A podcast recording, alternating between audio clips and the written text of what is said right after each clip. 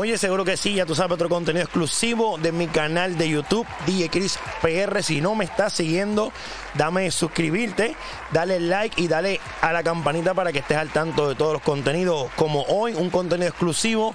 Hoy tengo un artista bastante versátil. Tuve una oportunidad en un programa de la televisión Boricua. Vamos a presentarlo ya mismo, pero antes recuerda que tienes que suscribirte, darle like y activar la campanita para que estés al tanto de todo el contenido exclusivo que estoy trayendo aquí en mi canal de YouTube y recordarte que todos los jueves estamos en vivo en mi fanpage, por, en mi fanpage DJ Chris PR. Perdón, DJ Chris en Facebook. Así que estamos en vivo todos los jueves a las 8 pm. Pero sin más preámbulo, quiero recibir con un fuerte aplauso a mi panita Jay Serrati. Así que. ¡Eva! ¿Qué lo que hay? Jay, estamos ready. Saludos, papi, ¿cómo estás? Muy bien, y tú, oye, gracias por, la oportunidad de estar en tu programa. Me gusta, me gusta el ambiente, me gusta las gráficas, todo me gusta, mano, está chévere. Oye, quería traerte porque obviamente te vi cuando estaba trabajando eh, con las muchachas de Sin Tapujos, un contenido que tú también hiciste. Eh, me, gustó tu flow, tu vestimenta. Obviamente me llamó la atención. Dije, voy a, voy a buscar contenido del hombre. Encontré, ¿verdad? Sí, cuando trabajé, que por cierto, ese programa lo corrí yo. Yo estaba atrás, tras las cámaras busqué contenido del hombre, busqué su música y dije, este hombre no es ningún bobo, o sea, por decirlo así, este hombre tiene, tiene un flow y, le mete más los videos musicales, pero de eso y más vamos a estar hablando, que él mismo lo va a expresar, porque obviamente, o sea, a mí me encanta, Jay, me encanta cuando las ah. personas están puestas para trabajar y cuando yo te vi, más busqué como tu background, o sea, tu, tu, tu contenido, dije, espérate, sí. ti está puesto para trabajar y a mí me gusta la gente que está puesto para trabajar y por eso siempre los apoyo y verdad, y lo sigo y qué sé yo. Jay, para nuestro, para nuestro público, eh, rapidito, ¿quién es Jay Cerati? Vamos ya rápido.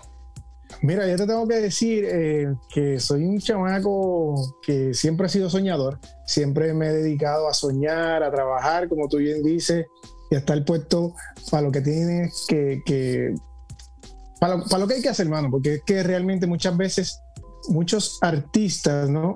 O que les llaman artistas, no, quieren hacer ciertas cosas o quieren que todos se lo hagan. ¿Mm? En estos momentos, más todavía, tú no puedes estar dependiendo de alguien o sentarte a esperar porque nadie va a ir a tu casa a tocarte la puerta.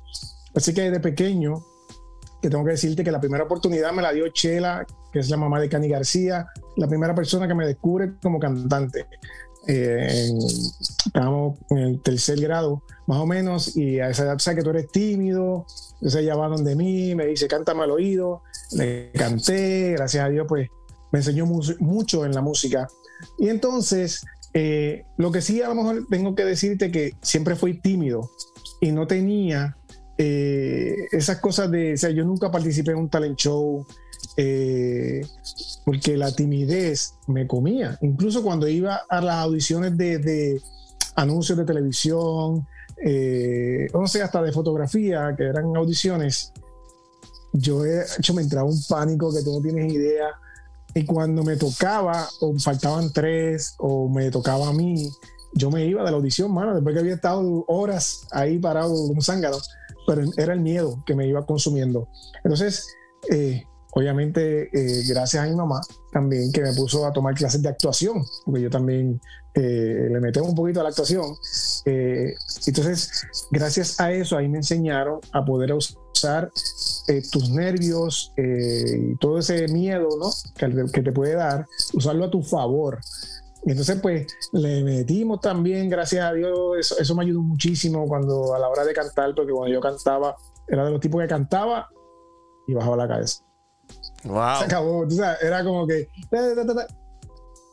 No sabía qué hacer. oye, tú dices, ese miedo. Tú dices eso así, ¿verdad? Y, me quedo porque yo digo, no lo parece ahora, no lo parece. Obviamente estamos hablando de un tiempo atrás cuando pues, había un comienzo, había, ¿verdad? Un, beginning. Pero antes que continúes con la historia, mano, es, que quiero traer un punto porque tengo muchos seguidores, ¿verdad? Que, que están comenzando lo de la música. Cuando decidiste quitarte ese nerviosismo, ¿qué tan importante es quitar ese nerviosismo en tarima? Porque yo soy fan de proyectar energía. O sea, si yo te veo, tú puedes cantar bien, pero si yo te veo como tú dices, ajá, ajá, eh, No, no, yo quiero un tipo, una mujer, por ejemplo, que, que si canta una canción de despecho, papi, se la viva, me, me haga sentir, mire para el lado, con, con viviéndose la, la, actuación. Cuando tú decides dejar esa timidez y obviamente brincar, ¿verdad? A, a, a hacer eso, ¿cómo sientes que cambió tu carrera? Eh, pues totalmente entiendo que cambió, porque también haces que personas se fijen en ti. Porque muy bien lo has dicho, eh, cuando tú eres tímido o call... o sea, cuando entras a timidez, lamentablemente en la tarima, la gente hace como tú estás diciendo de que, ah, te digo, ay, canta bien, pero, pero eh, no prestan nada de atención es como que pasaste, sí, qué chévere, pero no se van a acordar de ti. No, no cautivaste, no cautivas al público, no, la atención del público, que es bien importante. No, entonces, eh, ¿qué pasa? Cuando ese switch cambió en mi cabeza, que me, gracias a Dios, pues tuve los maestros de actuación que me ayudaron en eso, pues todo cambia. Entonces, eh, yo soy de los que estoy en los shows y me gusta, desde ese momento en adelante, marcar a alguien. O sea, que la gente vea el show, o a lo mejor no te conocía o nunca te había visto, este, pero dicen, oye, tal día vi a este muchacho, hizo tal cosa, déjame buscar quién es, porque hice algo en el show, ya sea, porque yo soy bien, el contacto con el público me gusta, ese contacto directo, bajarme la tarima, tocar a la gente, eso me gusta. ¿Mm? Y entonces, eh, eh, eh, hacer algo en el show, ¿verdad? que llame la atención por algo pero es importante que, la timidez la dejes a un lado y entonces fluya, porque de verdad mi vida cambió, mano, de corazón, mi vida cambió, todo el mundo empezó a fijarse en ti, ya era la cosa era diferente, antes no te llamaban para ningún grupo, después era al revés, después era, mira, ven acá, pero ¿y qué estás haciendo ahora? Y, eh, pues empecé a, estar en grupos aquí y allá, eh, de secuencia, eh, grupos grandes, pero ahí, eh, gracias a ese cambio, pues obviamente yo vi los cambios en mi vida, tú sabes, que me ayudaron. Al igual que se me quitó la timidez de las audiciones, por eso es que participo en la novela Dueña y Señora, que se hizo en Puerto Rico hace muchos años atrás. Eh, y también participé en Decisiones Puerto Rico, que también lo hicieron en una época acá. todo eso pues fue abriendo paso a lo que soy hoy. Oye, Jay, esas audiciones que me estás hablando, audiciones, si te acuerdas, ¿verdad?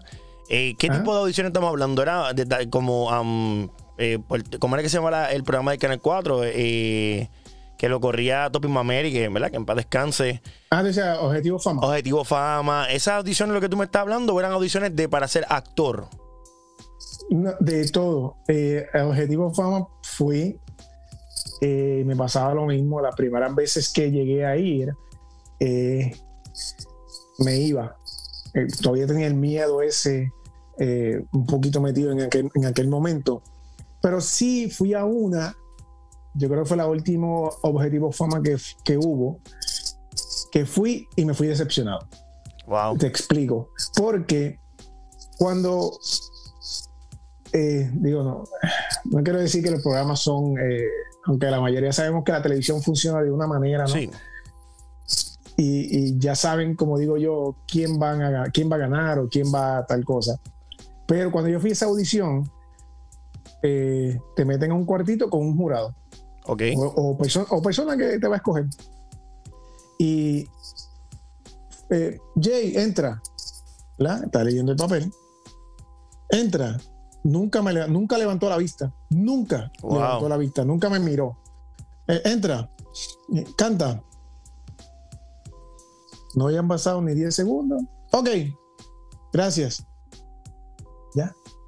Y yo, ¿En serio? Loco? Eh, eh, antes de verano, haciendo un disclaimer aquí, porque yo sé que Jay Cerati, pues obviamente tiene más oportunidades en los medios que yo. A mí me da igual, yo puedo hablar under porque ese es mi, mi contenido y mi forma de ser en las redes. Eh, no te voy a decir que mencione el nombre, pero obviamente eh, hubieron personas, ¿verdad?, que estuvieron ahí, que eran bien rough en esa, en esa competencia. Uno de ellos fue Topi América. Paz descansa, pero la realidad es la realidad. Mis palabras, no de Jay Cerati, bastante hijuela en el show, pero no sabemos si era su personaje o era su realidad. Fue Topi Mameri, porque acuérdense al público que nos está escuchando. Muchas veces en los medios, aunque sean en las redes sociales, nosotros somos personajes. O sea, nosotros no somos, a lo mejor tú me ves aquí hablando así, onder, y vacilando y hablando en la joda bien donde quieran, pero no significa que cuando yo vaya a la calle o vaya a mi trabajo actual, ¿verdad? Yo sea un títere o un mozalbete, un mal hablado. Somos personajes. Pero Jay, ¿te acuerdas? Eh, ¿Te acuerdas no sé si fue en Objetivo Fama, me corrige, ¿verdad? Que, que vieron pues, donde Juan Vélez, este tipo de personas ganó. ¿Tú te acuerdas más o menos de qué, de qué temporada, por decirte nombre, que tú fuiste y, mira, fue para la temporada de fulano? Hubo una que fue Giovanni Vázquez, no sé si fue, tú participaste para eso y lo viste por allí. ¿Cuál, cuál, más o menos que tú te acuerdes, mira? No, fue, la, fue, fue para la, temporada que ganó um, Fabián, que creo que fue la última. Ok, Fabián, durísimo era. Bueno, era porque pues. Sí. Eso es otra, eh, Jay, eso es otra. Pues, perdóname. Chicos, lo que pasa es que aquí en Puerto Rico no, no tienen visión. Sí, pero mira lo que te voy a preguntar. Gana y no ganaste. Eso te iba a decir. ¿Dónde están? Eh, porque son, oye, que no, déjame ponerme en plano para que me caiga la chincha a mí. Son tremendos talentos. Lo que era Juan Vélez, lo que fue Fabián, eh, la primera que ganó, creo que fue Anaís, ¿se acuerda de ese, de ese ¿verdad? De ese, de ese tiempo. claro. ¿Qué pasa? ¿Dónde están? O sea, ellos como que, ok, ganaste. Vete, adiós, no hay más nada, no sé. En, el, en, el, caso de Juan Vélez, yo creo que es el único que, ha trascendido. Que, trascendió. que ha podido trascender. Pero, pero lamentablemente, ¿verdad? Todo lo demás, aunque, aunque Fabián está haciendo muchas cosas ahora, gracias a Dios, ¿verdad? Porque eh, han creído en él, pero en el momento que lo tenían en el pick, no lo, no lo supieron utilizar. ¿Mm? Pero es que yo encuentro que, que, solamente el programa era como que sacar rating y chévere, pero no, no tenían la visión de ok, vamos a mercadear el que gane, vamos a sacarle dinero y te manejamos y te sacamos dinero. Estaban solamente por hacer los ratings del programa y después, pues. Sí, que no le, no le importaba la, carrera del talento. Claro, pues yo, tengo un pana que participó en, un. No, te voy a decir el nombre, pero te voy a decir otro. Eh, que participó en, un concurso de Telemundo, un reality también de canto. Y, y él me explicó que el productor del programa dijo: aquí no me importa un carajo a nadie, aquí solamente vamos a hacer los números, los ratings y ya. Y si yo digo tú vas para afuera, vas para afuera. Y se acabó. ¿Me entiendes? O sea, que te, dan a entender que mucha gente, volvemos a lo mismo, que caen en, la trampa a veces de que no, tienen que votar por tal persona y caen en ese juego. ¿no? Sí. Y, el truquito, el truquito económico. Ya, ellos tienen quién va a ganar realmente. Tú sabes, caen, caen ese... Mientras estuviste en la fila, mientras estuviste en esas audiciones, conociste gente, obviamente, eh, a lo mejor con mucho talento ¿Tú piensas que una experiencia como la que tocaste decir, que tú vayas, los reúnes a todos y venga el productor y diga una barbaridad, porque es una barbaridad como esa? Aunque tenemos que decir la verdad, la televisión no es un ambiente muy friendly que digamos, gente, así que bienvenido a los medios. Pero, ¿verdad? Nosotros proyectamos una cosa, pero el ambiente en los medios no es lo que se proyecta la felicidad en un programa, en un, en un reality show. Pero, Jay, Tú piensas mismo, tú como talento, una persona que a lo mejor tú la escuchas y te dices, wow, esta tipa es un, es un, ha sido una bendición de Dios, este tipo otra cosa, o este hombre otra cosa, es un talento impresionante. Tira un comentario así, te destruye un sueño. ¿Qué posibilidad hay de que tú digas hasta aquí? Porque yo, pues, soy ¿verdad? Una persona que no soy millonaria para, para yo poder compartir mi música, pero entonces te, te dan ese golpe, ¡pum! Te baja la autoestima, tú piensas que eso es como fatal, puede, tú no, porque tú supiste manejarte, pero hay personas que dicen hasta aquí llegué, me voy. Lamentablemente, lamentablemente tronchan un montón de carreras. Han tronchado un montón de voces. Mira, Puerto Rico, que, cuando uno viaja, mucha gente te dice, ¿de dónde tú eres? De Puerto Rico. Te dicen, coño, que mucha gente sale de Puerto Rico, que muchos cantantes hay. Y bueno, ¿me entiendes? De una isla tan chiquita. Eh, y aquí hay gente que canta que te, o sea, te mete una pata a un palo y se caen como 10 cantantes. Y es increíble que programas como esos, son reality en Puerto Rico, eh, tronchen. En vez de ayudar, para mí lo que hacen es desayudar, porque no le dan seguimiento al artista. Tú sabes. Eh, eh, mira, este muchacho que no ganó, por cierto, David Bisbal. Wow. Es un tipo que no ganó. Él estuvo en reality, pero él no ganó. Él llegó segundo, si no me equivoco, tercero. Este, pero había visión de, un productor, porque eh, allá, aunque le dieron también, no es como acá, que allá, allá los cantantes que participaron en esas competencias trascienden. Pero en, el caso de David Bisbal, que brincó el charco, fue que el productor lo vio desde que estaba haciendo sus cosas. Dijo, este tipo le mete, le hizo un disco. Cuando él sale de la competencia, le dijo, yo te tengo este disco. Métele la voz. Y ya está. Y el resto fue historia. Pero son bien pocas las... La, en Puerto Rico no hay, no hay, no hay visión. Para mí, David Bisbal es una de las mejores voces que ha dado este mundo. O sea, yo soy bien fanático de ese hombre. Eh, no hay canción o bolero, por decirlo así, que no rompa. Hay uno que otro ritmo, ¿verdad? Que como todo, pues, eh, ¿verdad? Zapatero a sus zapatos, pero demasiado. Y, y, lo que tú dices, yo lo vi. Yo también sigo mucho la música y digo, ¿cómo es posible que una persona que demostró después de esa competencia destrozar, ganar premios o, eh, hacer homenaje hasta José José, cosas tan impresionantes que se volvió, digamos, millonario porque tiene que ser millonario. Pero en esa competencia hubo alguien que dijo, no, él no sirve. Pero, pero entonces, ¿dónde tú tienes los ojos, caballo? ¿Sabes? ¿Dónde tú tienes los ojos? Porque que casualidad que tú dijiste que él no servía, pero mira, sin embargo, lo mejor que ganó, que no sé quién es, porque no vi ¿verdad? el documental completo, ni pero que, el que ganó no creo que haya sido más grande que él, porque David Bisbal es impresionante. Eh, eh, es, una mujer, pero no, no, fue no ha sido más grande que él. No ha sido más grande. Jay, eh, me estabas hablando de que una de las primeras oportunidades te la dio la mamá de Cani García. Corrígeme si sí. Sí. Ok. No, muy bien. Esa oportunidad que te dio la mamá de Cani García, eh, ¿para qué fue? ¿Qué, trabajo era? Eh... eh sí, era. Eh, estaban buscando niños para el coro de la escuela. Ok. De la Lorencita Ramírez de Arellano en Levitón. Duro. Estaban buscando ahí. estuvimos de tercero hasta sexto grado. O sea que tu primera experiencia musical fue ese coro, ¿no? Ese, eso es así. Ah, ok, mucha gente a lo mejor no lo saben. Eh, yo lo había notado porque yo me gusta una canción que creo que tú sales en Grupo Cariz, que era Ahora que te vas. Creo que, que no la cantas tú, pero te vi en la parte de atrás y cuando las muchachas me, me, a conocer, pues te vi. Pero antes de Grupo Cariz y entrar en el merengue, porque tu flow, y lo vamos a ver ya mismito, mientras sigamos hablando, no es un flow, o sea, tu música eh, propia, no es un flow merengue. Es más un flow urbano tipo pop pero en ese momento, antes del grupo Cariz, que lo voy a, voy a ir presentando mismo la foto por aquí mientras tú hablas, ¿hubo algún otro grupo de merengue que hizo eh, cuando cumpliste tus 18? Porque me dijiste que era el coro de niños, eso estamos hablando cuando eras niño. ¿Qué pasó en ese periodo de adolescente hasta que alguien te dice, vamos a trabajar musicalmente? ¿Cuál fue el primer lugar que tú dijiste, bueno, me trepé en una, en una tarima, me están pagando un grupito, no sé? Pero, o sea, que, ahí te exigen, porque en el coro del niño, pues a lo mejor tú dices, esto es gratis. Pero te dijeron, papi, disciplina, hasta el sábado aquí, hasta el viernes aquí. ¿Dónde, qué, hizo Jay Cerati antes de ser Jay Cerati? Pues mira, eh, es mi primera experiencia con grupos porque obviamente yo seguía a lo que son los, los MDO, mucho, mucho pop, mucho Chayanne, Ricky Martin. Esa era, porque, por eso es que encuentras que mi música es más pop cuando, son, cuando es de solista, ¿no? Porque e, ese es, entiendo yo que es mi esencia.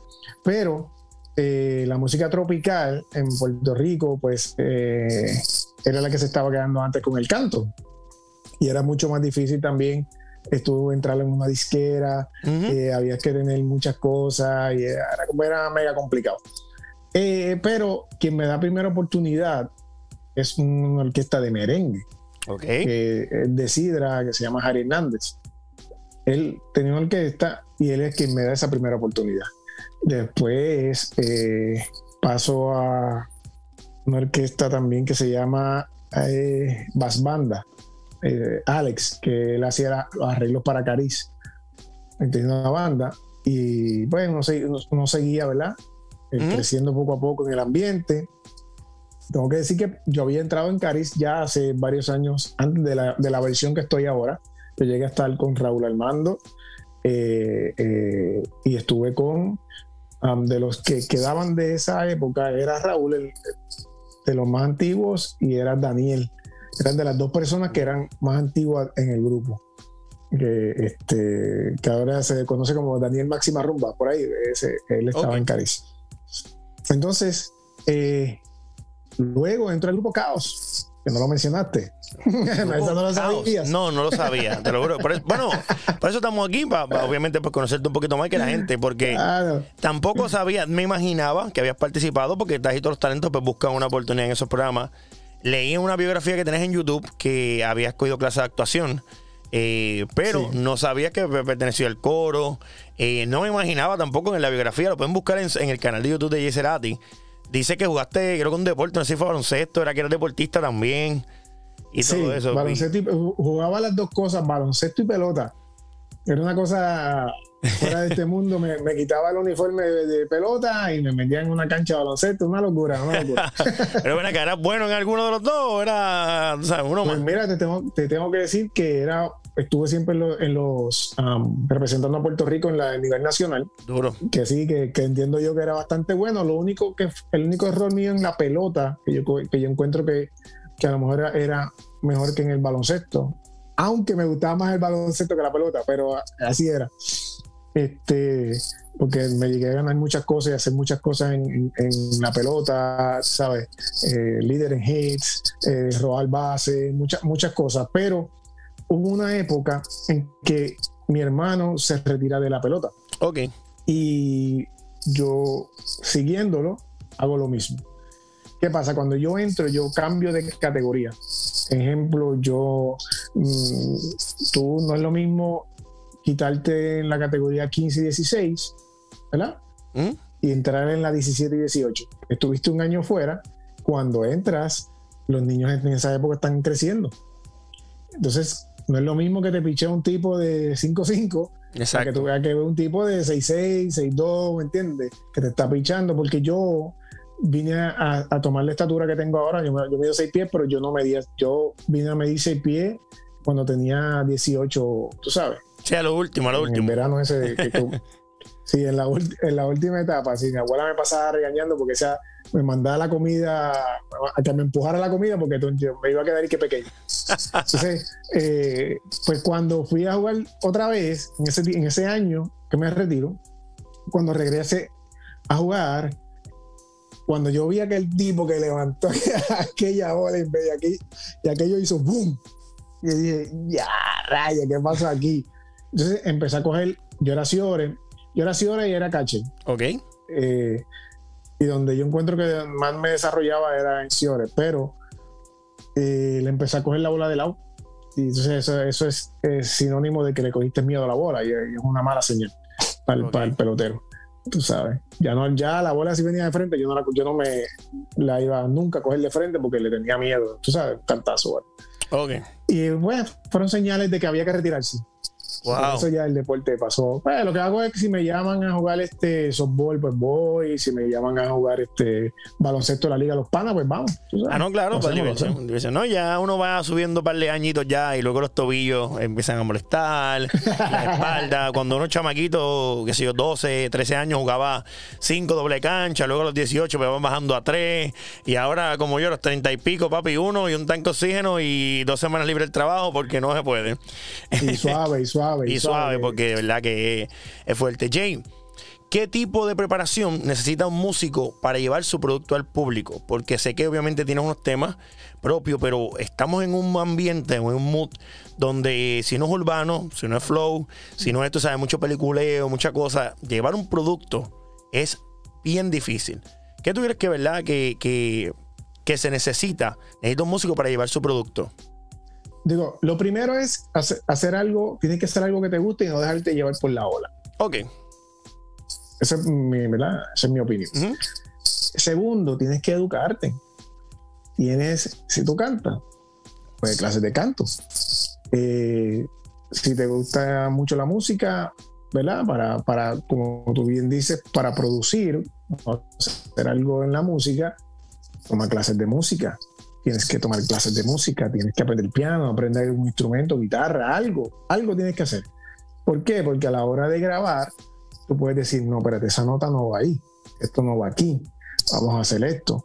Puedes, te, te abre un mundo de posibilidades para hacer las cosas.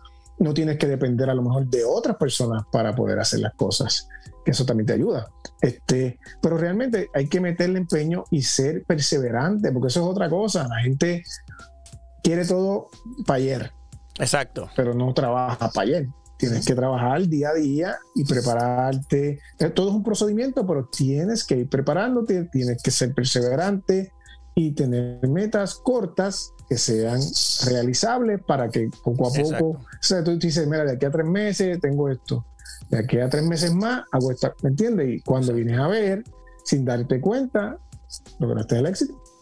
Oye, Jay, ¿piensas como yo que el camino de la música eh, es bien... O sea, es, difícil, como lo dice. Obviamente me gustó el hecho de que no te dejes llevar por la hora, porque si a ti te gusta pues la música eh, pop o te gusta la salsa, pero la hora es el, ¿verdad? La hora de juventud es urbano, pero tú no quieres ser urbano, eso está muy bien.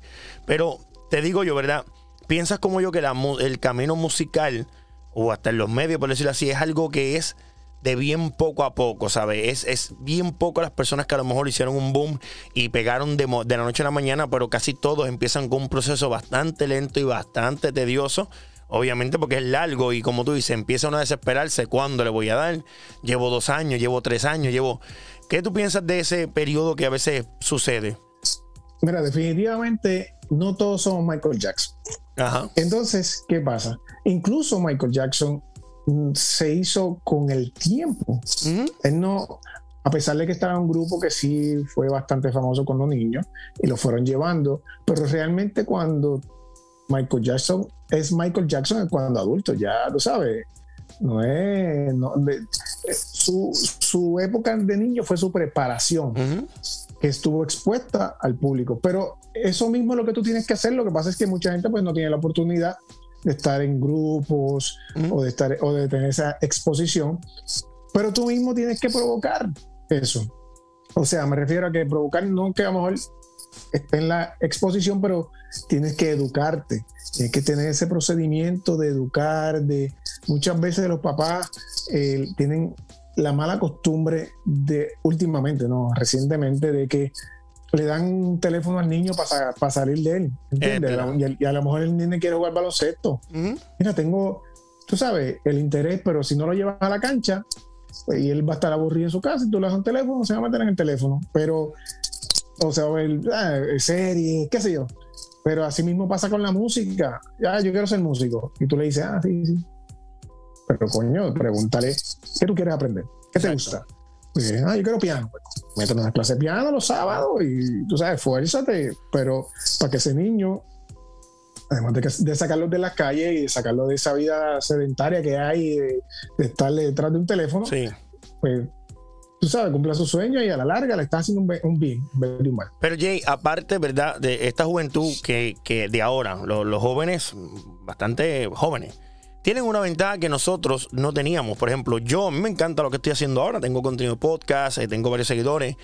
Pero esto en mi juventud, aunque yo lo hubiera deseado, no se podía porque no existía las redes sociales, no existía nada. Claro. Es una buena herramienta porque a lo mejor tú dices, caramba, yo cogí estos medios ya entrando en una edad. Pero cogerlo fresquecito, dominarlo, porque ahí viene una pregunta que te quiero hacer, obviamente. Los medios son bien importantes, bien, bien importantes. Pero eh, también viene una inversión. Y, esa es la pregunta que te quiero hacer, Jay.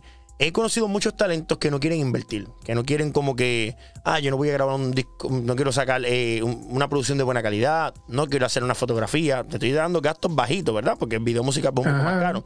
Pero yo trabajo arte gráfica, puedes ver toda esta decoración.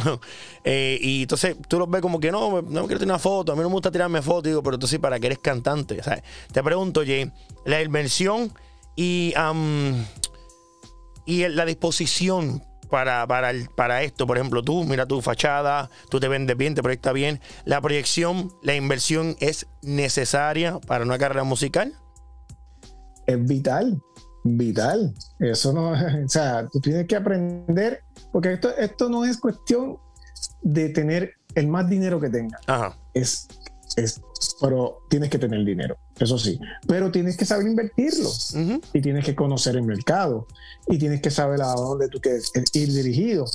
Eh, las edades, ok, yo quiero esta edad, esta de aquí a aquí, pues entonces tienes que ir dirigido ahí. Y entonces, ahora mismo las plataformas, ya sea Facebook, Instagram, YouTube, te dan muchas herramientas para tú con poca inversión tratar de ir poco a poco haciendo la ola ir creciendo el muñequito, como dice uno.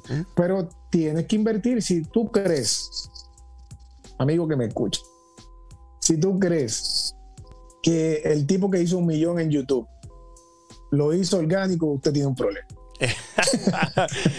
déjalo, déjalo con esa película, porque es que. Pero mira, volviendo, volviendo, porque acabaste de decir algo importante.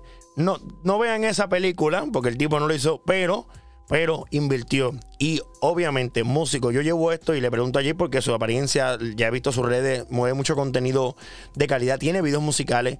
A veces la gente dice, ah, yo no, no, no quiero invertir, yo estoy esperando que alguien me pague. Mm, papi, te va mal.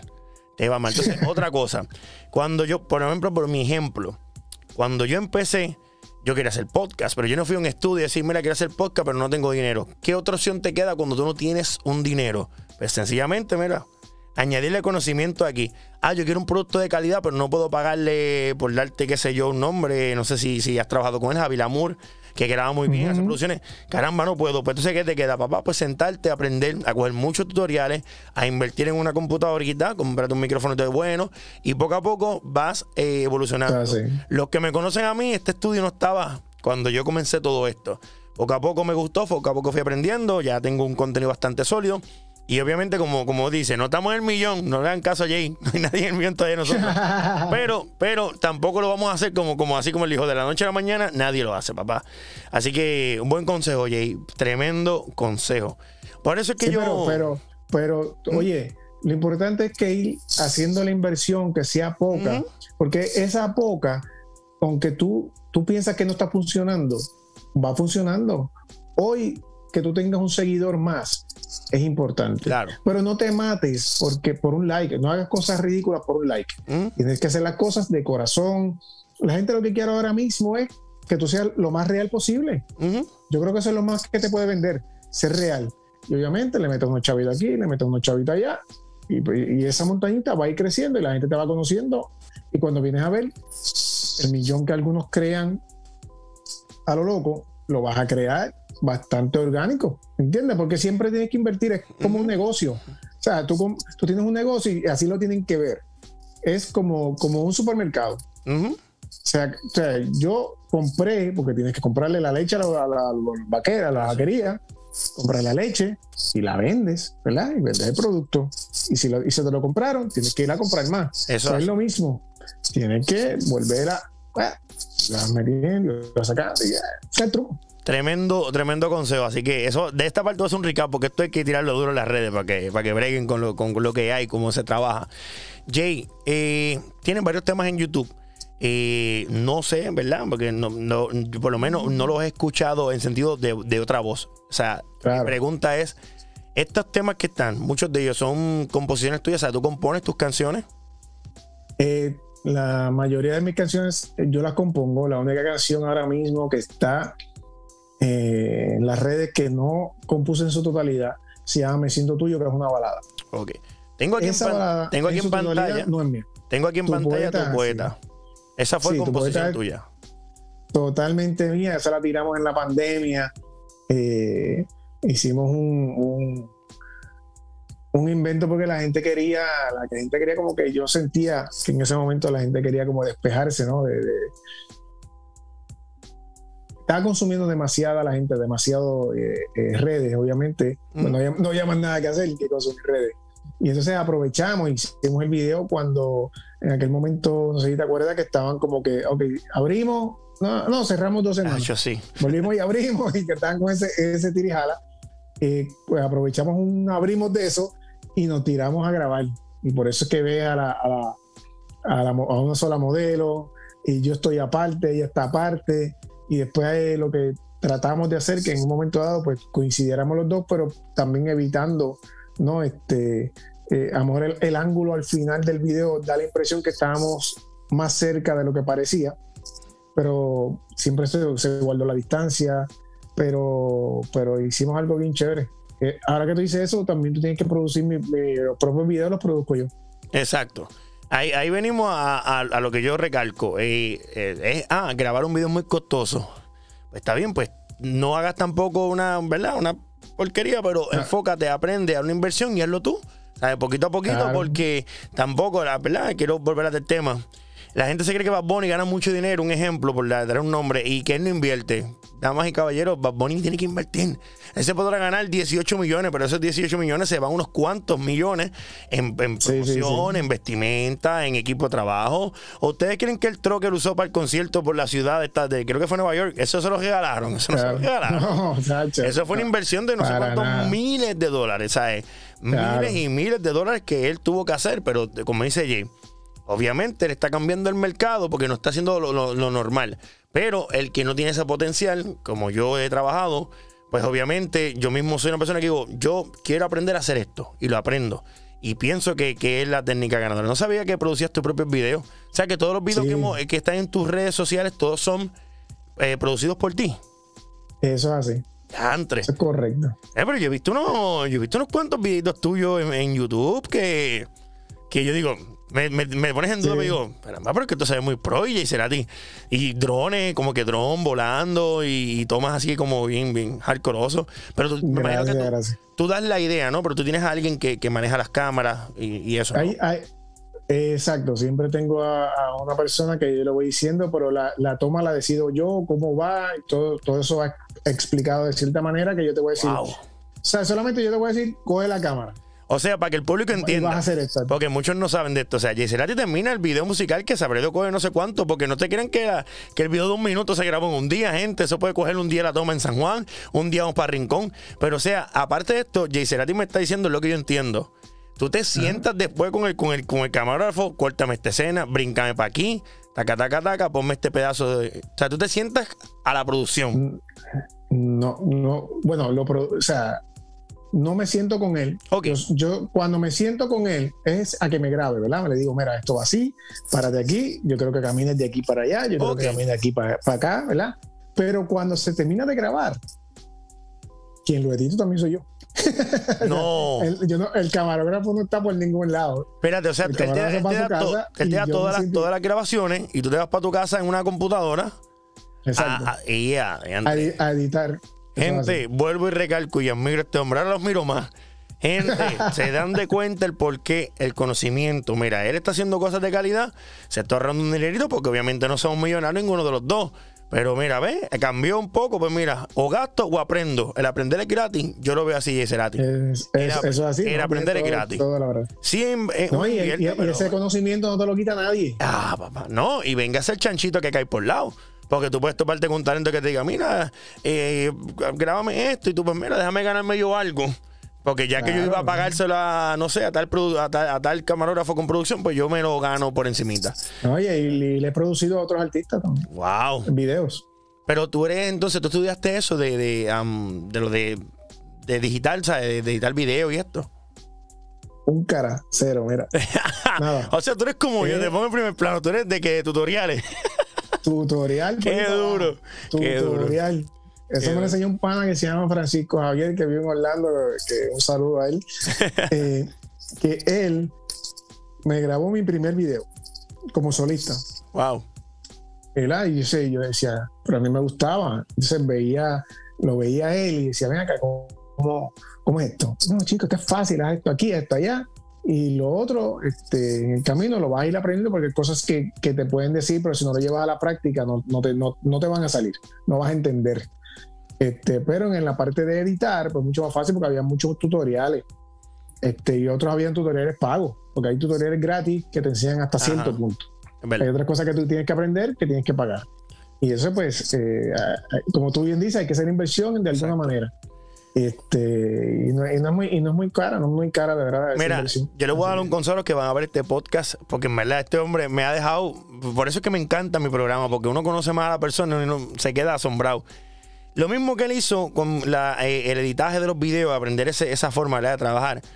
Yo pagaba, puedo decir el nombre, eh, la cantidad, 25 horas por flyer. La gente me decía, ah, pero Chris, un DJ, que la gente no paga esto, que sí, pero yo quería proyectar una imagen. Yo quería proyectar una calidad, yo quería darme un poco de artista, porque yo quería ser diferente a los demás. No, que el negocio no paga el flyer, que etcétera, etcétera. Pero ¿qué pasa? Un día, obviamente, pues es un poquito costoso pagar 25, si tocó tres días, ¿verdad? Viernes a domingo son tres flyers, etcétera, etcétera. Un día me dio con sentarme a hacer lo que es, oye, vamos a coger tutoriales, y vamos a jugar, y vamos a aprender. Y Jane, llegó un momento en que yo llegué a ganar dinero de hacer flyer. O sea, dejé de pagar, empecé a hacer los míos, más empecé a hacer de los grupos locales por ahí flyers. O sea, eh, del conocimiento, la gente dice, yo no tengo tiempo. Tenga tiempo, caballero y dama, porque siempre se gana algo. Eh, a veces yo, ahora mismo yo me hago los míos, quedan brutales, pero si a mí tres o cuatro clientes me piden flyers, es un dinero que entra. a mi bolsillo. ¿Por qué? Porque yo saqué un tiempo y me senté, como hizo Jay, saqué un tiempo a mí a jugar, a jugar, a jugar hasta que lo dominé. Así que tremendo, Jay, tremendo, wow, ¿verdad? Gracias, Eso, esto, este podcast me encanta porque estos son los consejos que cualquier persona que quiera eh, arrancar, sea en los medios, porque aparte de cantante, vamos a entrar un poco en detalle, Jay participó en un programa de la televisión, eh, pero estos medios, sea música, sea teatro, sea televisión, lo que quieras hacer, este proceso es el que te lleva al triunfo. Esto mismo que estamos hablando aquí. Sacrificio, inversión. Si no quieres invertir porque no tienes mucha inversión, conocimiento. Mucho conocimiento para que todo lo que tú necesites lo puedas hacer tú. Y así entonces funciona la cosa. Jay, estamos hablando de tutoriales, de cositas así bien chéveres. Y ya te había hecho una pregunta similar. ¿Qué tan importantes son las redes sociales para, eh, ¿verdad? Para, para, para los artistas? ¿Qué tan importantes son estas redes sociales hoy en día para los artistas? Bueno, definitivamente una plataforma espectacular. Ya tú puedes hacer algo ahora y lo pueden ver en Japón, como me pasó ahora con ese tema que tú pusiste ahora, tu poeta, que, que me levanto un día y hay una DJ de, de Japón tocando mi música. Me etiquetan ahí, yo dije, Japón, tú sabes. Eh, sí, y, y, ahí tú, tú ves que me pasó al igual que, que yo hice eh, eh, ahora en la pandemia, hice muchísimas entrevistas para Argentina, para México, para Guatemala, para El Salvador, para España, Islas Canarias, tú sabes. Y ahí tú dices, las plataformas lo importante que son. Porque antes tú tenías que hacer eso en vivo. Por, la plataforma nunca pasaba. Eso no iba a pasar. Digo, de que no la había, pero, pero yo entiendo que la, que la, eh, la pandemia vino a adelantar muchas cosas y a que la gente se acostumbrara ahora obligado a las redes. Exacto. Los empujó como, como, como cinco años que la gente a lo mejor no quería hacer muchas cosas. No, lo tienes que hacer todo por ahí. Eh, paga tu casa por ahí, paga la luz, paga el agua, ¿me entiendes? Haces entrevistas, eh, te comunicas con tus familiares. Todo era por las redes y eso está bien en ese punto. Este, y qué bueno, porque ahora eh, ya no está la excusa esa de que yo tengo que viajar al país. O sea, yo puedo llegar a tu país estando en mi casa. Y eso esa eh, esas plataformas que, son un éxito, mano, de verdad. Eso es, lo mejor que se, que se han podido inventar. Oye, Jay, antes de continuar, ¿verdad? Que ahora vamos como a la faceta esa de la televisión que tuviste la oportunidad. Eh, te admiro mucho por algo que no todo el mundo tiene. Ah, perteneciste a un grupo, obviamente Caris, el eh, grupo Caos, que también sé, obviamente sé el grupo. No sabía que habías pertenecido, pero sí sé quiénes son. El grupo Caris, podemos decir que, es leyenda en cuanto estamos hablando de agrupaciones de merengue, lo que es Grupo Manía, Grupo Caris, son un top, ¿verdad? Pero eso no sé, no sé cómo explicar, ¿verdad? Pero voy a tratar de llevarlo a la forma más fácil. No te ha quitado una humildad. Yo he visto gente gente que tiene mucho menos eh, background, por decirlo así. Trayectoria, background, experiencia. Y a veces personas como nosotros, con contenidos de bajo perfil, ah, ¿sabes? Obviamente así, que no somos muy conocidos, las personas nos ignoran, no nos dan la verde. Obviamente, estoy hablando cuando te fuiste con mis compañeras, ¿verdad? Con Sheila, con Leslie que dije, wow, este hombre tiene un potencial, está trabajando un concepto bastante alto, pero no dijo, no, yo no voy para allá, porque esto pues no, no, no me da vida. O sea, hay personas que toman esto en, en como que ni siquiera le hago caso. O sea, me escribió como que se me escribió un chencho que era cortado y yo no, si no eres pana de aquel, si no es molusco, si no es chente, si no eres, tú sabes, alguien que yo conozca de los medios, que yo pueda tener un beneficio, no me interesa salir. Sin embargo, tú no fuiste así. Este, te pregunto, ¿verdad? Antes de continuar con lo de la televisión, ¿qué tan importante tú crees que, para mí lo es, pero a veces pues es un poquito, pero quiero leer en tus palabras, la humildad de, darle la mano a otros talentos, a pesar de que tal vez estamos en, ¿verdad? en niveles distintos, en conexiones distintas. ¿Qué tú piensas de esas personas o, de ese tipo de comportamiento, vamos a llamarlo humildad? Eh, ¿Es buena, es mala ser humilde? ¿Es malo ser muy humilde? Eh, eh, eh, dame tu opinión en cuanto a eso de que de segregar eh, ese margen de público, ¿me entiendes? Claro. Mira, te tengo que decir que, obviamente todos los extremos son malos. O sea, no puede ser ni muy guillado ni demasiado humilde, porque si eres demasiado humilde te vas por encima.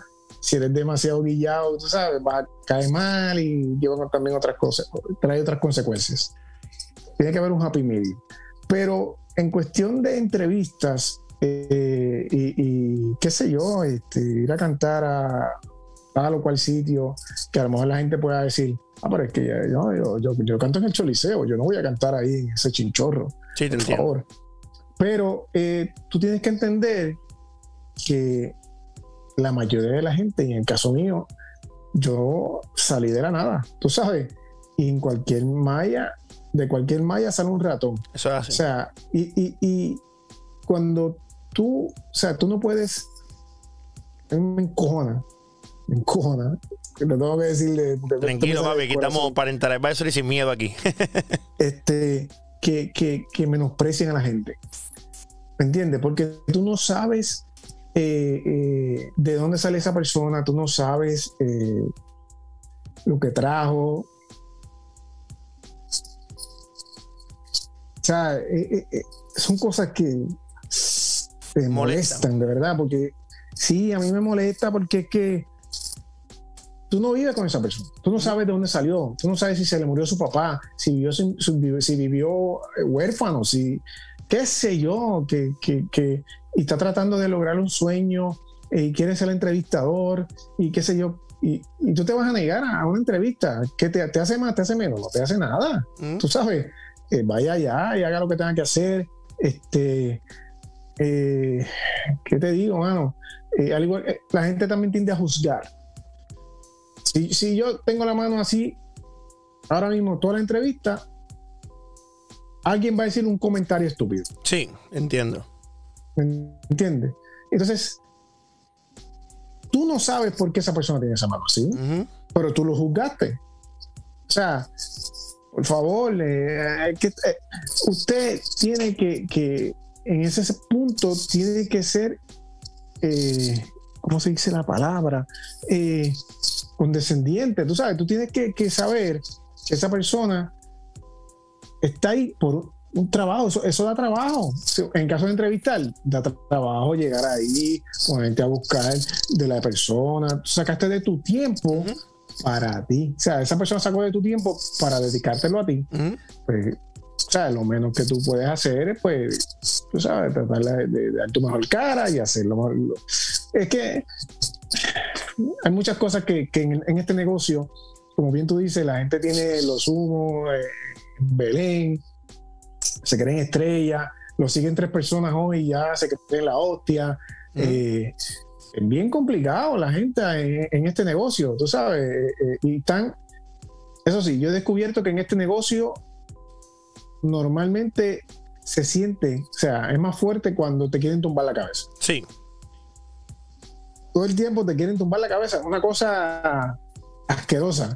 Porque en un trabajo regular, que tú, que tú estás siete y media, cuatro, qué sé yo, pues como que la cosa se siente, pero es como más lenta, qué sé yo. En la música, en la actuación, en la televisión, es mucho, es mucho, es bien fuerte, una cosa impresionante. O sea, la, horrible, la, gente, eh, la gente piensa que los medios, de la televisión, todos los que salen en un programa, ¿verdad? Voy a hacer un disclaimer, no estamos hablando de lo que vamos a hablar después de, lo que participó Yeserati, pero a veces tú te pones a ver un documental de algún programa de hace varios años atrás y la gente decía, wow, fulano y Perenceo se odian en la vida real, pero en el programa no lo aparentaban. Esa es la, maravillosa magia de la actuación. A veces, como dices, tú lo puedes ver en un programa interactuando, haciendo un contenido y fuera de las redes no se, no se soportan, no se hablan, fuera de verdad de lo que es la, producción o el programa. Eh, pero es bueno que, ¿verdad? que eh, quería traer este punto porque somos muchos talentos comenzando con este tipo de contenido, como dijiste, en la pandemia pues hizo que, las redes sociales se abrieran un nuevo mundo donde hubo un intercambio, ¿verdad? Todo el mundo quiso fusionarse en esto, crear contenido para las redes, hubieron unos que yo lo tengo que decir, a mí me, ayudó un montón. Cogí muchos seguidores, empecé con, músicos de la secuencia, del ambiente local, ¿verdad? La música del, de talento del patio, por decirlo así. Mi, mi página creció, empecé a conocer un montón de músicos, tuve la oportunidad de entrevistar a Oscarito, tuve la oportunidad de tener aquí a José Esteban, tuve la oportunidad de, entrevistar a Nori Joffre, al Mago Clivillés, a Juancho, eh, ahora tengo la oportunidad de entrevistar a, a, Jay Cerati. O sea, yo nunca me limité, ¿verdad? Pero como, como él lo dijo al principio, seguí con conocimiento, cada día empecé a hacer las cositas mejor, aprender más para que mi, mi, concepto fuera, pues, ¿verdad? Más bonito, inversiones en equipo y qué sé yo. Y, pero a veces me da, ¿verdad? Esa lastimita, así como tú dices, de que a veces uno le escribe a alguien miedo, porque ya yo hasta tengo miedo de escribirle a la gente, Jay. Yo le escribo a veces a alguien, ah, no me va a contestar. Así yo miro, lo primero, mira, Jay, mira si, si lo que tú dices es tan cierto, que ya yo lo primero que voy a un, un Instagram, eh, que no fue tu caso, porque yo sé que tú eres una persona muy humilde, pero supongamos que te pongo ejemplo. Y yo voy a a tu Instagram y, veo que Jay Cerati tiene 180 mil seguidores. Yo no le voy a escribir, ¿sabes? Porque el, el va a ser más grande que el morro, ¿sabes? Yo digo, wow, déjame buscar más, más bajitos que estén conmigo, que entiendan mi, mi deseo, ¿verdad? Porque a veces están allá arriba y, y, y, óyeme, y para los que sepan, hay muchas personas, ¿verdad?, que tiene seguidores comprados, que esto es otra estrategia de marketing, que eso hay que hablarlo un día después, porque eso es una estrategia también. Sí, eso es un día, eso es un día completo, muchachos. Sí, pero exacto, pero obviamente yo no le escribo porque yo digo, wow, no me va, no me va a contestar. A veces le escribo a personas mucho más bajitas que ni siquiera pertenecen a los medios, que son personas que son, digamos, eh, que tienen negocio, que les va bien, que son prósperos. Y aquí nada, quizás, no entiendo el por qué, pero nada, ¿verdad? Yo nunca me rindo, eso es lo importante. Siempre me sigo buscando, si no creo mi propio contenido. porque pero, eh, pero no te molesta que, que, tú le escribas, porque, ok, eh, escríbele a todo el mundo, olvídate de eso, pierde el miedo, que se chave, ¿Mm? nunca sabe. Porque a veces quien tú menos piensas es el, el que te va a decir que sí. Pero ¿qué pasa? Me molesta, que me ha pasado, porque yo también eh, en algún momento de la pandemia hice mi programa de entrevistas y qué sé yo, este, con los colegas, pero me molestaba que si yo te escribía, me dejen visto. Eso, eso es peor. Eso es peor. dime, dime. Coño, hay mil excusas. Dime cualquier cosa, caballo, dime. Yo tengo una artista que me puso, eh, es que el viernes tengo un compromiso de tal, qué sé yo, el sábado también. Y yo le tuve que decir, dime tú el día. El día que tú puedas, eh, ahí ese día va a ser la entrevista.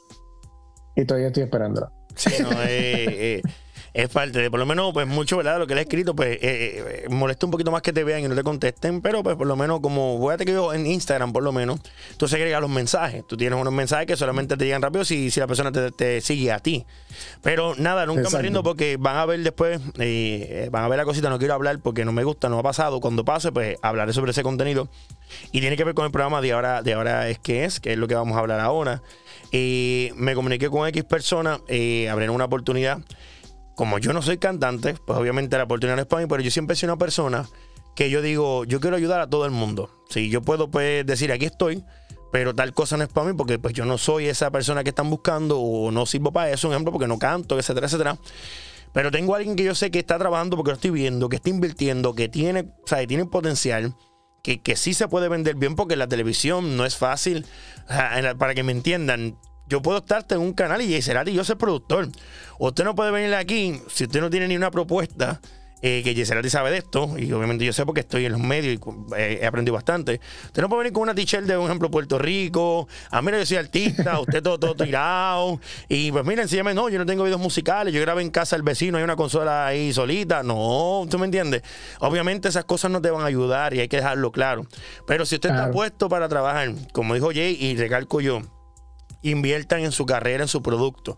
Porque eso fue lo que pasó con una amiga que le deseo el mayor de los éxitos, que la tuve aquí también en entrevista. Ahora ella va a estar en una presentación allá en esta semana que viene ahora. Eh, y fue porque yo me vi un contenido, pregunté, la persona me contestó, que yo dije, caramba, pues por lo menos me contestó. Yo pensaba que no me iba a contestar. Y le presenté eso y me dijo, me encanta, brutal, dile que se comunique conmigo. Yo le dije a muchas, mira, necesitas una biografía, necesitas X cosas, taca, taca. Nada, el punto fue que lo logró conseguir y ella está bien agradecida. Y digo, mira, pero es que si la oportunidad es para mí, yo siento, Jay, yo no sé si tú me dices igual, eh, si la oportunidad no es para mí, porque yo tengo que, que ah, pues que se fastidie.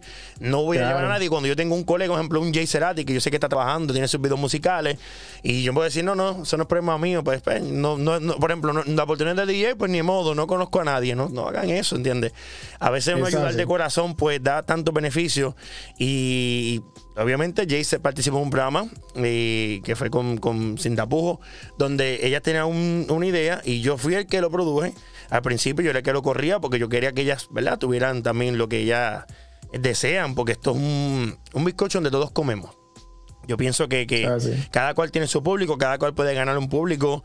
No tengo que ponerme, ah, yo tengo un conocimiento, me voy a cerrar porque usted va a hacer X competencia mía. No, yo tengo mi forma de actuar y ya Jay sabe que ya pues allá es más delicadito, eh, el lenguaje un poco aquí, no, aquí podemos hablar malo, aquí podemos, tú sabes. Eh, yo soy más under porque pues yo soy DJ, tú sabes, y, mi ambiente es este tipo de, pues, alcohol, jodera, vacilón. Pero nada, Jay tuviste la oportunidad, ¿verdad?, de, de, de, salir como talento eh, en el programa Ahora es que es. ¿Cómo, ¿Cómo se da esa oportunidad para irnos a la rama de tu participación en la televisión, ya que también cogiste clases de, actuación? ¿Cómo se da esa oportunidad de, entrar al programa? Pues mira, yo eh, voy como invitado. Yo llegué como invitado al programa. Este, cuando termino mi participación, porque también me utilizaron en, en, la primera vez que hicieron el duelo de los famosos, esa sección, yo estuve de jurado. A ellos les gustó cómo yo reaccionaba, eh, cómo yo me expresaba o cómo me expresé en mi entrevista cuando estuve en de, de, jurado. Y me hace el acercamiento el productor eh, de que le había gustado ¿verdad? Lo, que, lo que había visto, de que el dueño del canal le había gustado lo que vio y que pues que ellos me querían tener eh, los martes y jueves para eh, ir desarrollándome en el ambiente y pues si, si me interesaba porque ellos entendían verdad que, que, yo estaba metido en mi carrera musical y que podía eh, pero que ellos veían potencial en la televisión haciéndolo de, de, sacándome algo de, de animación o algo para poder aportar al programa pues yo le dije que sí, porque también yo he hecho, ellos a lo mejor no sabían que yo había hecho mis cositas de, entrevistas, mi programa, en un momento dado yo hice un programa que se llama Hashtag.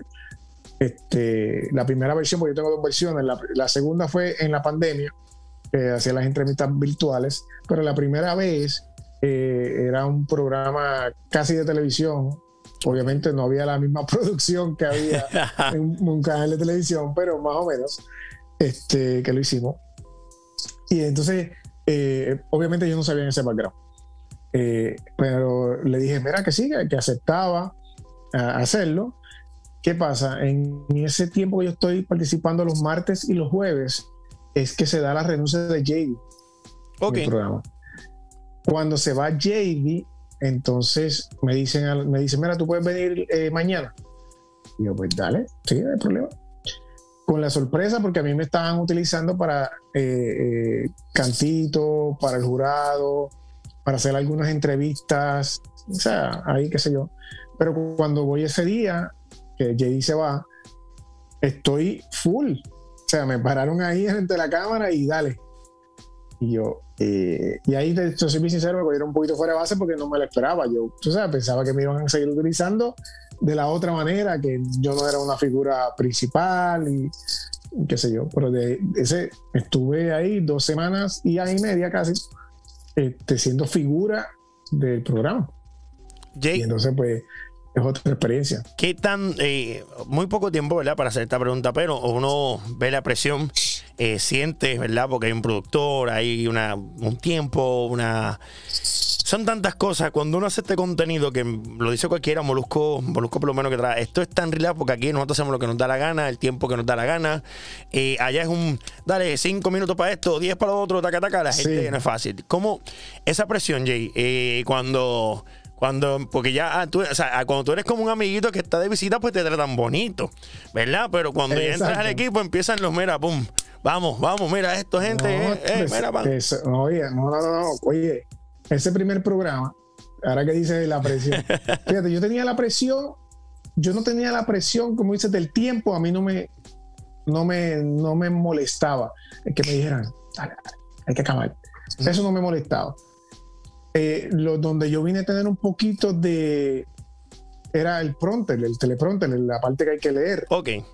Esa, e, e, eso, pues yo nunca lo había vivido, ¿entiendes? Te soy bien sincero, yo nunca había sí iba a las entrevistas y veía que los tipos leían lo que decía la pantalla, pero yo nunca me había sentado a leer. Tú sabes, era como que tienes que leer, pero no parecer que estás leyendo. Eh, es, esa es la cosa. Es una sesión extraña. Entonces, pues nunca había pasado y la primera vez que lo hago, que, que, que es aquel miércoles, eh, yo tropecé. Porque te dicen, te dan a leerlo antes, ¿verdad? Y ya tú sabes más o menos lo que tú vas a hablar. Pero estaba la presión de que querías hacerlo bien. Tenía una persona al lado diciéndote, no, vas a hacerlo bien, tienes que hacer esto, dándote mil instrucciones al lado para que te, para que te saliera bien, porque yo entiendo que, que, lo, lo, hicieron con buena intención, no hubo mala intención de ningún lado. Entonces, desde esa primera vez, yo empecé a leer y me fui en blanco. O sea, y dije, ya, de, lo, que me acordaba, ¿no? De, que, de lo que ya había leído anteriormente, empiezo a leer, la misma presión, me quedé en blanco mirando a, la pantalla y sé que empecé a decir un chorro de disparate. Wow. empecé a mezclar cosas que cuando se van fuera del aire, el productor va donde y me dice, no leas más. no te quiero leyendo más. Wow. ¿Sabes? Eso, eso, es una guía. Me dice, no tienes que leerlo exactamente. Eso es para que tú me vas a llevar y lo digas en tus palabras. Sí, es una, recopilación de datos para que te acuerdes de lo que tienes que mencionar. Exacto. Entonces, pues después caminó, pero la primera vez pues, fue impresionante, ¿entiendes?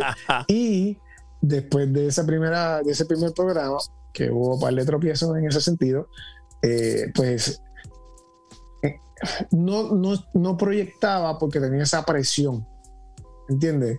No proyectaba lo que ellos querían ese, ese día porque tenía esa presión.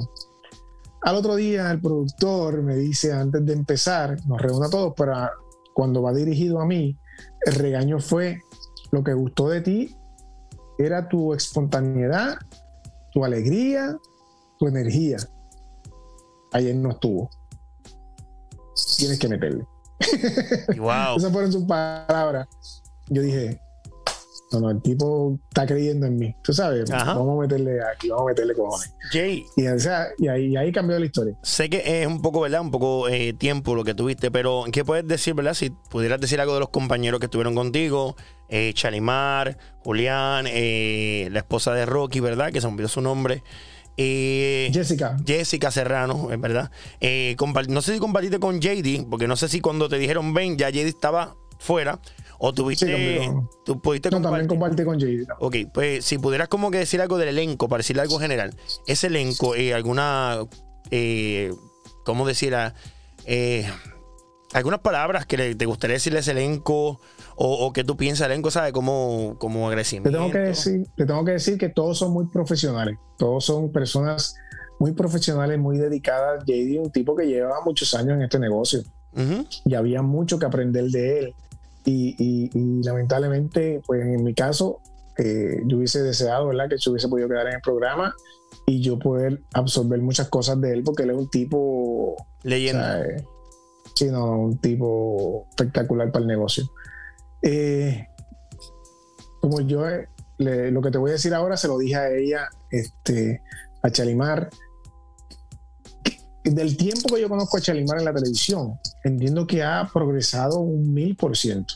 O sea, la Chalimar que tú ves ahora con tanta seguridad ante esas cámaras, la presión era bien fuerte al lado de ella. Ella, sabe, sabe lo que quiere y lo está haciendo bien segura. Que eso es muy importante demostrar eso frente a la cámara. Eh, Julián, que es un muchacho que es el más joven ¿no? del elenco, y, es un chamaquito que a pesar de, su juventud, tiene mucho compromiso y tiene mucha calle, cuestión de tabla, porque él viene de la actuación, o sea, que, que él sabe mucho. Lo que pasa es que a lo mejor, pues, la juventud, la, la gente puede decir, ah, pero es un chamaquito, pero, eh, tú sabes, el tipo, además del talento que tiene, porque es muy talentoso, pues eh, eh, muy profesional. O sea, el equipo que, había allí era muy profesional. Jessica, obviamente, es una periodista espectacular de tantos años y ella, eh, te puedo decir que esa muchacha no fallaba ahí, pues, eso era, era una cosa que, yo te decía, diablo, tú sabes. Estaba, estaba en un sitio que, que podía aprender de muchos. ¿Verdad? ¿Entiendes? Y así yo hacía todos los días, trataba de, yo miraba, de que hacía aquello, que hacía lo otro, poco a poco iba ganando mi confianza. Y a pesar del poco tiempo de, de, exposición, entiendo yo que crecí en ese poquito tiempo, bastante. Duro. Y vi un, eh, un contenido, antes de pasar a otra pregunta, que te pasó en el programa eh, cuando Maripili estaba de visita. y Maripili pues siempre tiende a tirar comentarios, aunque ya eso venía provocación por ti, pero son comentarios de que un fatality, por decirlo así. Y, sí, sí.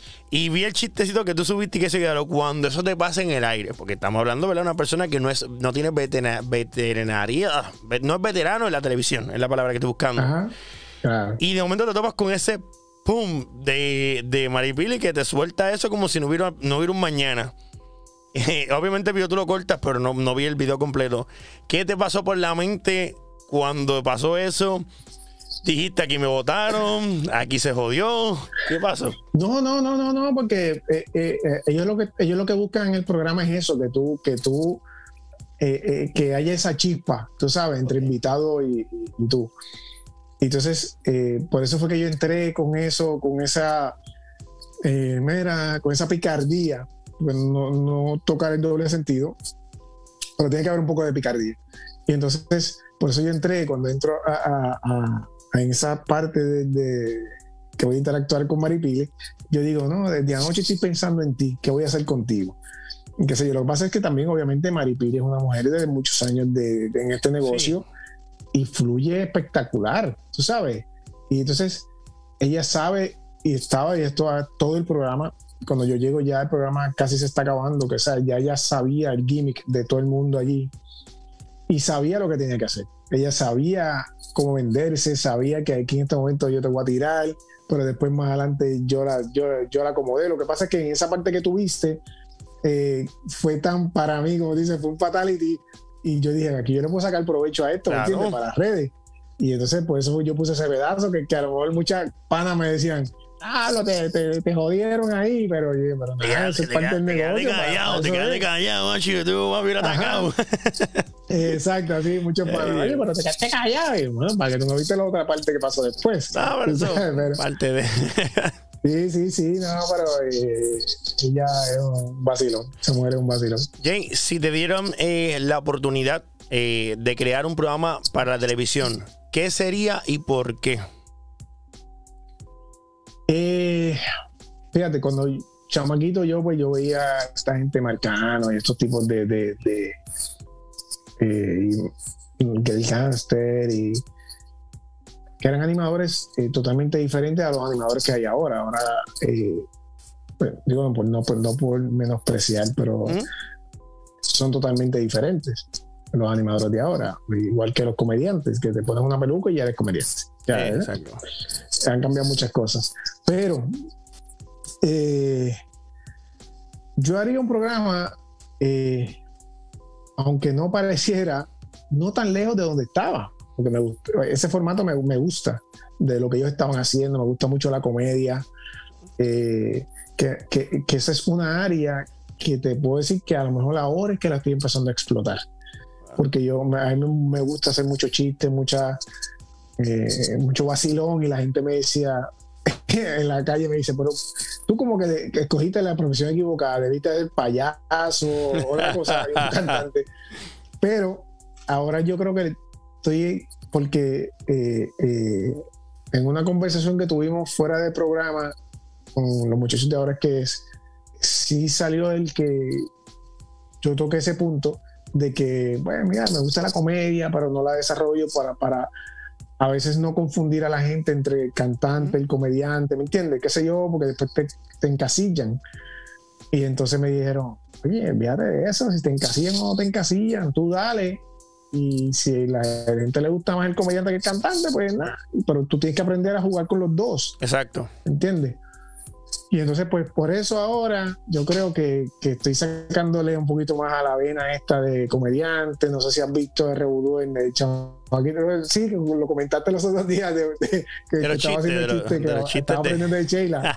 del chiste de Sheila. Exacto. Oye, pero eso que sí, decir, eh, eh, te pasó con un colega bien cercano, porque si no me equivoco, en Grupo Carins, eh, creo que el Grupo Carins no pertenece, me corriges, ¿verdad? Si estoy mal el Grupo Carino pertenece a, este hombre que interpretaba Papito el Bello. Claro, en estos, en estos momentos, porque el dueño original no es él, pero luego él se queda con el nombre. Pero sí, el, de ahora, eh, él es Papito el Bello. Y, obviamente también uno aprende muchas cosas en tarima con él, porque él es comediante. O sea, Papito el Bello es él. no, no piensen que es un personaje aparte. Sí, que Papito el Bello, la, diferencia, la diferencia entre Papito el Bello es la ropa. La ropa que él se pone para Papito el Bello, porque eres igual, ¿sabes? E, ese es él, pero con un maquillaje y es él otra vez. Me puse esta ropa y soy yo, ¿entiendes? Wow. Exacto, él, es Papito el Bello. Pero, pero sí, uno, aprende muchísimo y entonces ahora pues creo que eh, eh, en lo que sigo haciendo música, porque estoy haciendo música también como solista y no he parado, hemos eh, sacado, he grabado como seis temas ya y hemos grabado dos videos y faltan como dos videos más de grabar sin lanzar. O sea, todavía no se van a lanzar. Queremos tener balas para cuando la cosa vaya a caminar, hacerla bien y entonces tener. La música es muy rápida, entonces no puedes tener un tema y si te pega, ¿qué vas a hacer con los demás? ¿Entiendes? Hay que estar constantemente haciendo cosas. Jay, ¿qué veremos de ti en la música? Sé que obviamente está sacando producto nuevo, pero ¿qué veremos? Ya esto se abrió, por lo menos Puerto Rico. Te vi que en estos días tocaste, estabas en algún lugar, no, no vi la, del lugar, pero estás tocando.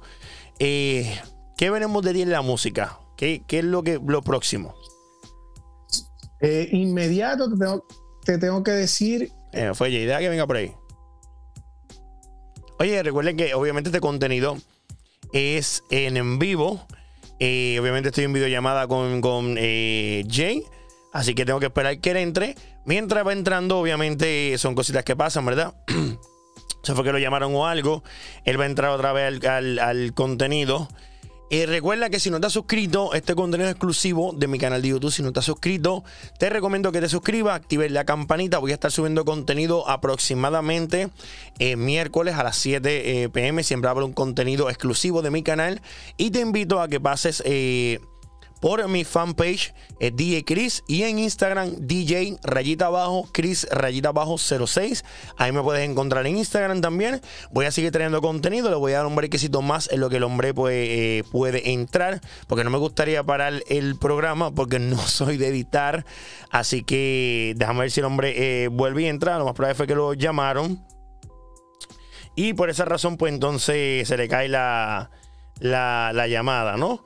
Eh, pero quiero darle ¿verdad? gracias a todas las personas que están yendo a mi, a mi canal de YouTube. Esto ha cogido un poco de volumen. Muchas gracias por el apoyo. Muchas gracias ¿verdad? por eh, darme follow en todas mis redes sociales. Este contenido, obviamente, me estoy abriendo caminos en un contenido, en un lugar, ¿verdad? En unos medios que es un poquito complicado. Estamos, como hablamos con Jay Cerati, eh, es un es difícil, es unos medios bastante difícil porque la gente no te quiere abrir las puertas, porque la gente no te ve con el calibre o el potencial, porque muchas veces eh, no, simple y llanamente no, no, ¿verdad? No, no, ni siquiera ven tu contenido. Aquí llegó Jay, estoy esperando que se acomode. Eh, ya está ahí otra vez, tranquilo, ya acomoda todo. Haciendo ah, como, no quiero editar, no quiero editar, deja que Jay termine de acomodarse. Como no quiero editar, Jay, obviamente. no te apures. eso estaba hablando ahora, no quiero editar porque no soy de editar, en verdad, no voy a cortar el programa para después volver a grabar. Porque entonces tengo que pasarlo a otro programa y no quiero gastar tiempo en eso. Quiero hacer una tirada como estábamos. Estaba hablando con la gente del contenido, de los medios. Obviamente diciéndole, ¿verdad?, que este contenido no es live porque no se está viendo live, es grabado. Pero tengo, obviamente, en vivo, en videollamada, cosas pueden pasar si lo llaman, etcétera, etcétera. Pero nada, Jay, me había quedado la pregunta, creo que fue la... Eh, ¿Qué veremos de ti en la música antes que se cayera la llamada? Así que continuamos. Mira, eh, inmediato te tengo que decir que voy a seguir con el grupo Caris. Estamos haciendo actividades, ya sean prom, ya sean eh, actividades privadas. Lo que tú hablabas, eso fue en Peñuelas, que fue un festival del, de Flamboyán, que estábamos por allá. Este, pero obviamente, como te estaba comentando, estábamos grabando mucha música. Eh, venimos con, probando, obviamente, las cosas urbanas, usamos las baterías.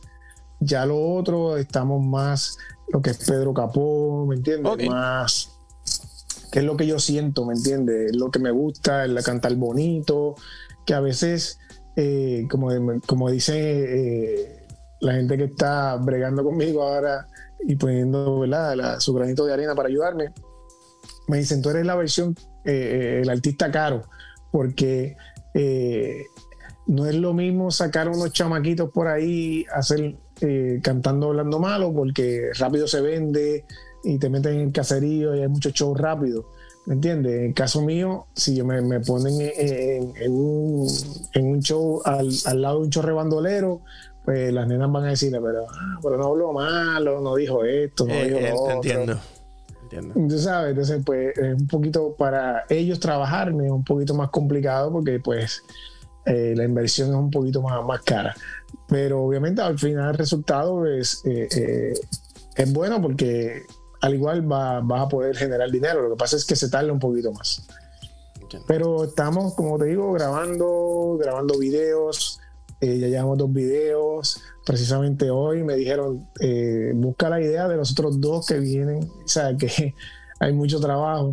Pero hay que hacerlo porque esto es lo que me gusta, mano. De verdad, que, que, que, yo estoy para trabajar, como, como bien dijiste al principio del programa. ¿Mm? Yo estoy para trabajar y para lograr mis sueños. Eh, no importa los años que me, que me cuesten, eh, yo quiero seguir en esto. Pues mira, Jay, esa exactamente la misma la pregunta ¿verdad? que tengo aquí antes de cerrar esta entrevista. ¿Cuál es ese sueño por el cual tú estás trabajando ahora mismo? ¿Cuál es ese sueño que tú quieres lograr? Mira, yo, yo mi sueño en estos momentos, que siempre ha sido desde pequeño, es ser cantante. Tu música, yo soy compositor y que la gente te cante tus temas es una cosa espectacular.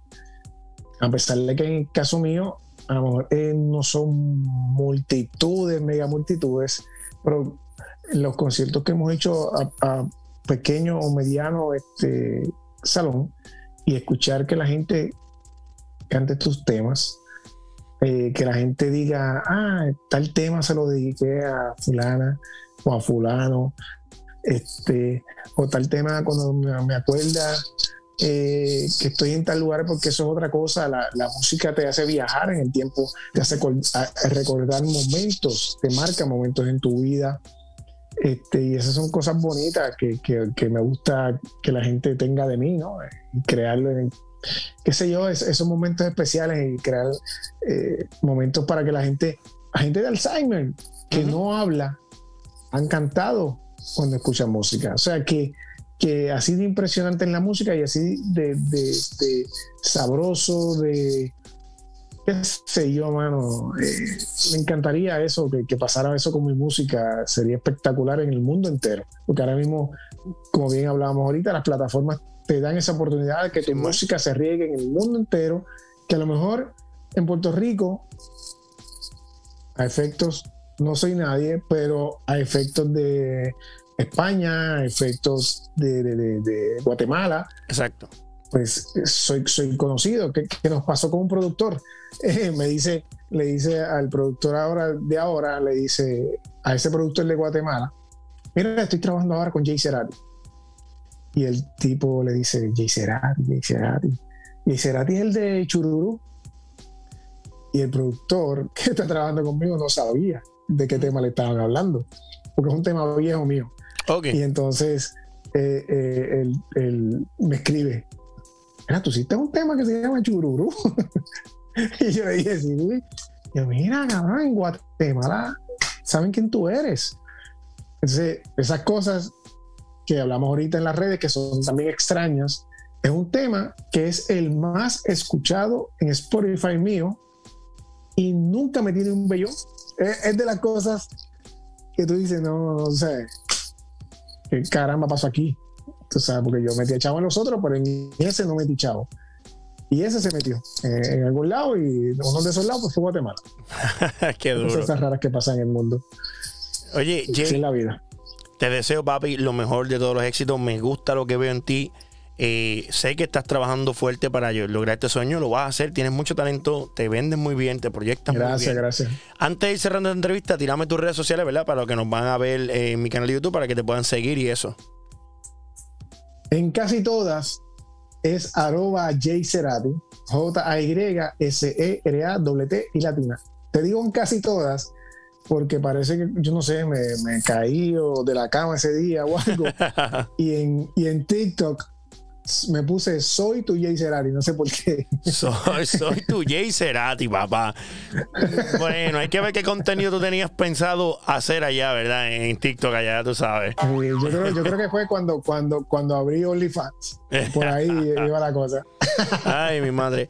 Jay, gracias por esta oportunidad de tenerte aquí, de que mi, ¿verdad? mis seguidores y más público te pueda conocer y pueda apreciar tu talento. Gracias a ti de todo corazón y gracias a tu público que, que, que me hayas dado esa oportunidad de llegar a tu público y le agradezco eh, esta oportunidad. Gracias por permitirme ¿no? Eh, estar con Chris y, de verdad que cada cual luche por sus sueños. ¿no? En este tiempo de pandemia que pasó y todavía queda un poco, si no cambiaste tu manera de pensar o tu manera de actuar o tu manera de ver la vida, creo que tuviste un, perdiste el tiempo. O sea, fue un año que era para tú aprender a cómo cambiar y hacer las cosas y el que no no puede estar en tu vocabulario. No, no existe. Todo el tiempo sí, vamos para adelante, a sacrificarse, a educarse, a ser responsable y el éxito estará garantizado. Eso hace. Bueno, yo me despido con este aplauso de Jay Cerati. Eh, recuerde que si no estás suscrito, suscríbete a mi canal, dale a la campanita para que veas este contenido y los demás contenidos exclusivos que estoy subiendo aquí en mi canal de YouTube. Será hasta el próximo contenido. Chequeamos, mi gente. Te